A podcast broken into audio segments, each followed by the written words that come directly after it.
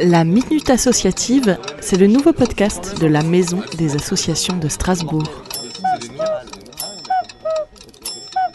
Je m'appelle Perrette Ouisson, je suis présidente de l'association Balade, une association strasbourgeoise qui œuvre pour le vivre ensemble à travers la musique. Et on se définit comme ayant surtout un rôle pédagogique de passeur de culture. On travaille beaucoup à l'international, on va vers des ailleurs, dont on ramène des musiques et des amitiés, mais on travaille aussi beaucoup ici avec, comme on dit, les ailleurs qui vivent ici. Beaucoup de jeunes des banlieues, souvent d'origine de familles migrantes, des réfugiés, des mineurs isolés, des Roms, des gens du voyage, chez qui on fait des ateliers de musique à l'oreille, à qui on prête des instruments et qui arrivent à avoir un talent et puis un objectif, mais aussi un moment où ils se rassemblent dans la joie.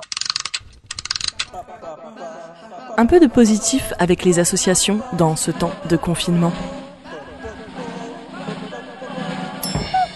Avec le confinement, toutes les semaines, on fait une petite réunion entre musiciens. C'est plutôt chacun montre un peu ce qu'il a appris pendant la semaine et on a beaucoup de mal à avoir des, gens qu'on arrive à capter à ce moment-là et qui sont parfois un, pâté de maison.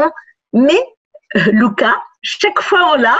Donc il se branche dessus de Géorgie et il participe à ce moment qui est un petit peu la retrouvaille hebdomadaire où on, se voit, on s'entend, on entend un peu des musiques. Et la dernière fois, il nous a fait vraiment bien rire en plus en faisant des tas de grimaces, etc.